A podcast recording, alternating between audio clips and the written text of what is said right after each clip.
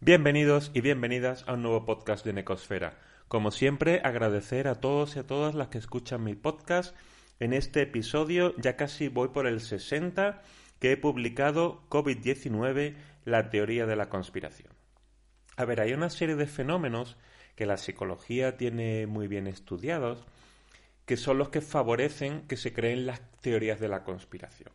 A ver, uno de ellos es la sobrealimentación. Si yo machaco una idea y no doy alternativas al pensamiento, pues cualquier cosa, por absurdo que sea, me la llego a creer. Eso lo hemos visto a lo largo de la historia con las dictaduras. Se machacaba una idea, se repetía, se repetía, se daban argumentos a favor, se eliminaba toda la crítica y al final por pues, la gente daba eso por hecho. Si yo cualquier cosa que no me creo teniendo hoy como tenemos las redes sociales, el WhatsApp, que es prácticamente el único medio de información para mucha gente, pues si empiezo a ver una idea repetida y repetida y repetida, pues llega un momento que empiezo a plantearme, oye, pues es verdad, oye, pues si tal premio Nobel lo dice, será verdad, si hay tanta gente hablando de esto, será verdad, es que me ha llegado ya por WhatsApp por otros dos o tres sitios, pues eso va creando una sensación de veracidad.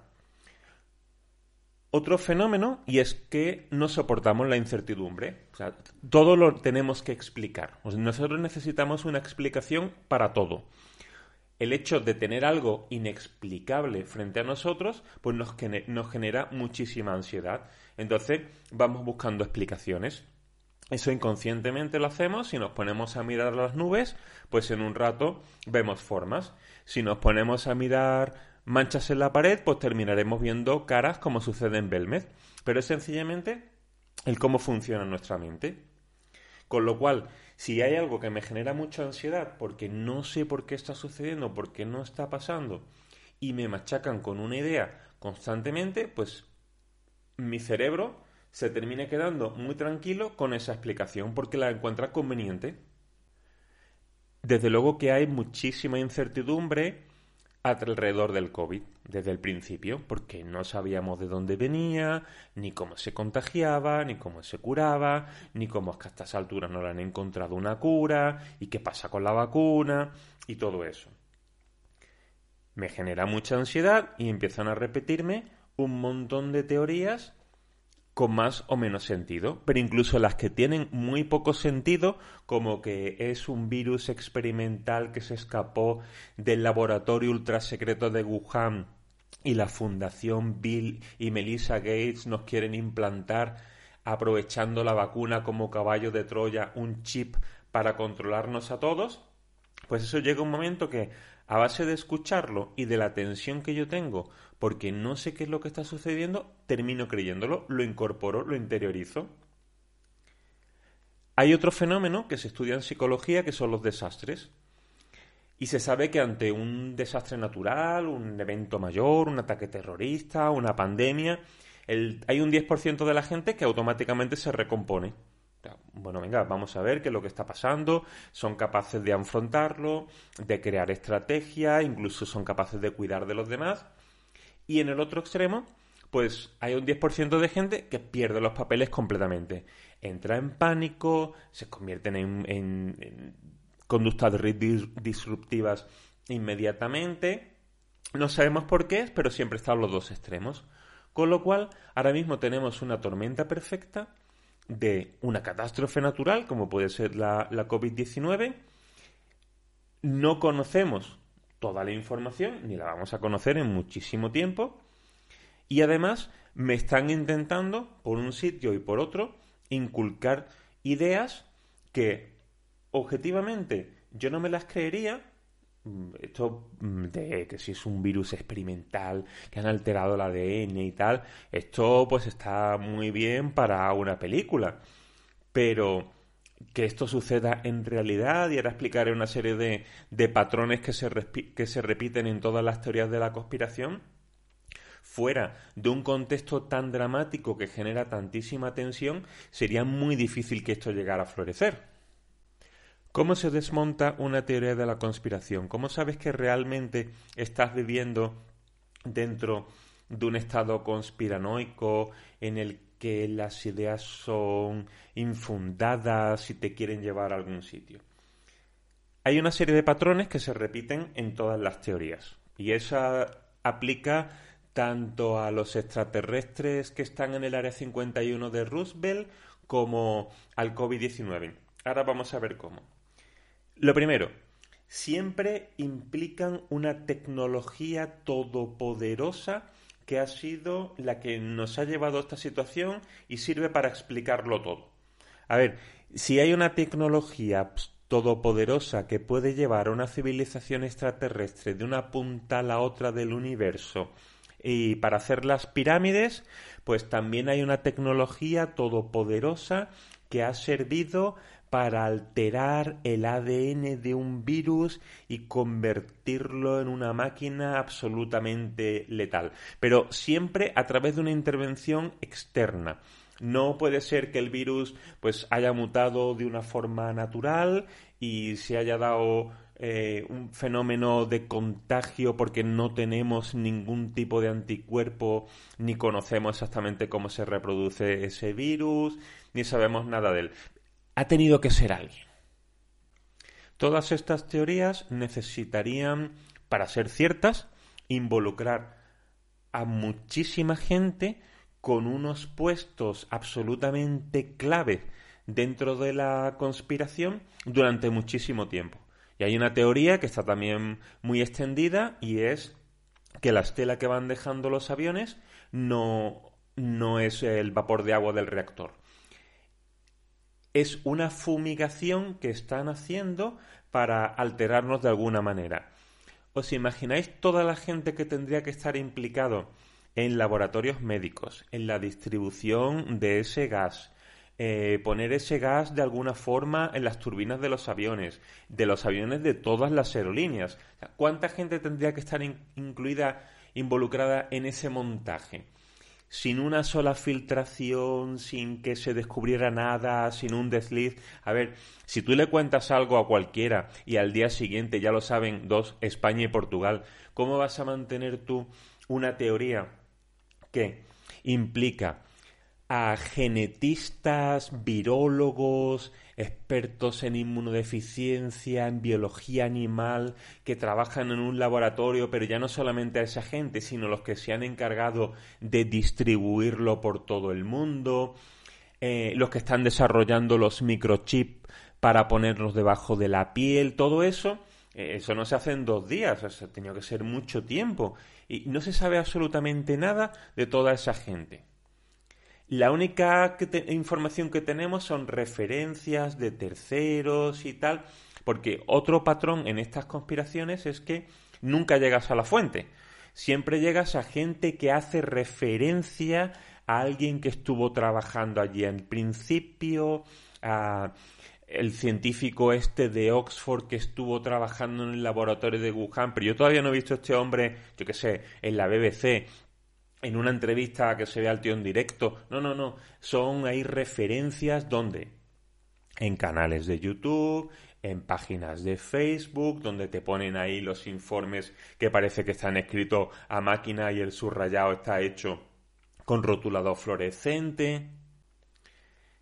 Siempre hay un gobierno en la sombra que quiere imponer un nuevo orden mundial que es quien organiza todo esto, lo financia, crea además contrapruebas para que no se les pueda acusar, desviar la atención, cortinas de humo. A mí me suena de las películas de James Bond, que son ahí siempre un, grupo que deben de ser súper multimillonarios para financiar todos esos montajes que luego no se sabe muy bien exactamente qué beneficio van a sacar. Porque lo que sí estamos viendo eh, con el tema de las pandemias es que tienen un impacto económico tremendo. O sea, a corto plazo el COVID está haciendo un daño en, por todos los países por lo que está pasando tremendo. Un daño que no sabemos realmente si algún día vamos a poder volver a recuperarnos eh, y llegar al nivel al menos al que estábamos ya que implica, por supuesto, para empezar, pérdida de vidas humanas, hay una dedicación de recursos al sistema sanitario, eh, el impacto que tiene en las redes de comercio, en el consumo, en la producción, es, es, tremendo. Entonces, que digan que hay un gobierno en la sombra que está tratando de desestabilizar, ¿en qué momento ese gobierno en la sombra, si existe, le va a sacar algún beneficio a todo esto? Y una cosa que tampoco falta en ninguna teoría de la conspiración son estos mártires, esta gente que arriesga su vida por alzar la voz, porque son los que consiguen las pruebas, las ponen en sus canales de YouTube, que por cierto tienen muy bien monetizados, dan conferencias, escriben libros, o sea, siempre alrededor de cualquier teoría conspiranoica hay unos cuantos que son los que están ahí alimentándola, amplificándola y, y aunque os parezca mentira, o sea, el tema de los reptilianos genera mucho dinero. El de los israelianos, todavía hay algunos que están con el planeta humo. Creo que ya lo dije en, en un podcast anterior. Alrededor del monstruo del lago vive un pueblo muy cercano a Inverness. Eh, las caras de Belmez, bueno, eso será la entrada de dinero de Belmez durante generaciones y generaciones. Todo porque hay manchas en la pared que si tú las ves parecen caras. Los que tengáis unos años y los que no, pues yo os invito a tirar de hemeroteca. Cuando se empezó a hablar del SIDA en los 80, empezaron a surgir las mismas teorías y las mismas chorradas que se escuchan hoy a través del, de los medios, sobre todo de las redes sociales. Lo que pasa es que en aquel tiempo no había, pero las tonterías eran las mismas.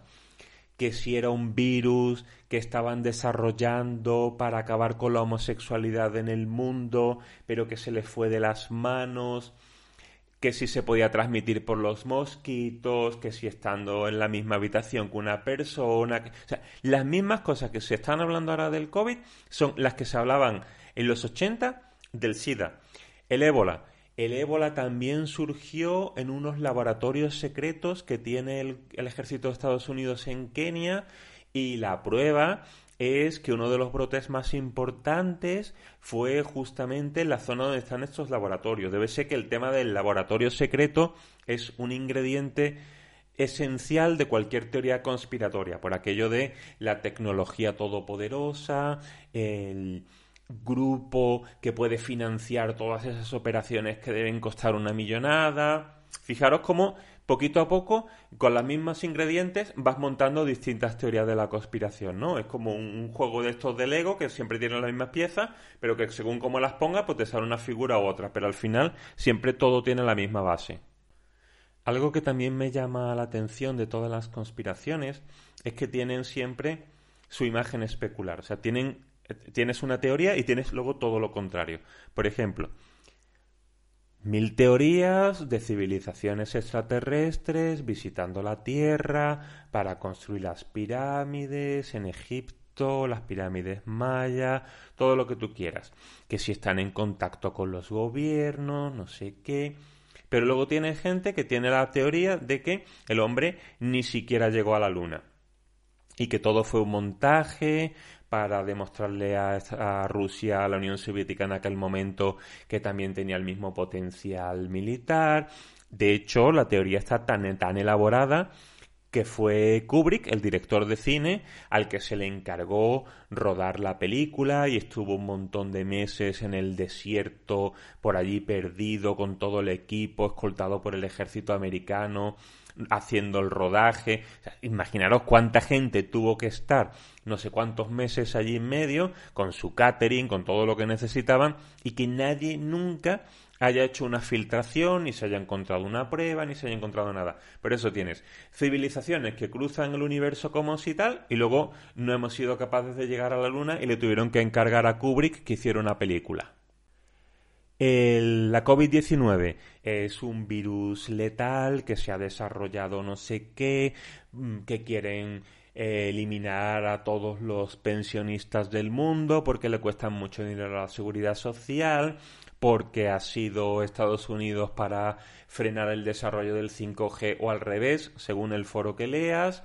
Y luego tienes a los negacionistas, que te dicen que no existe el virus, que se lo han inventado. ¿Será que no han pasado por ninguna UCI? ¿Será porque no hay un solo negacionista que tenga un familiar que haya enfermado de COVID? Da igual. El COVID nos va a matar a todos porque es una enfermedad generada en laboratorio. El COVID no existe. Hay civilizaciones extraterrestres, la Tierra es plana y todo es un montaje de la NASA para seguir recibiendo subvenciones. Lo que queráis. Como habéis visto, cualquier teoría de la conspiración la pones en estos ejes y ya te sale directamente, oye, pues es verdad, no hay ninguna fuente autorizada hablando en primera persona tengo la teoría diciendo A y la teoría diciendo Z, con prácticamente los mismos argumentos, todo exactamente igual, acusando a la misma gente, a ese nuevo orden mundial, al gobierno en la sombra y tal, pero vienen a decir lo mismo, solo que lo contrario, pero de la misma manera. Así que mm, no digo que no tengáis espíritu crítico, no digo que eh, a partir de ahora no os creáis nada de lo que os digan, pero antes de meteros en un crucero para buscar el borde de la Tierra plana, o antes de liberaros de vuestro cuerpo físico para viajar a las estrellas, o antes de ir a una manifestación sin mascarillas y sin distancia de seguridad, pues plantearos un poquito las cosas que menciono en este podcast. Y hasta aquí el episodio de hoy. Muchas gracias a todos los que me escucháis. Un saludo.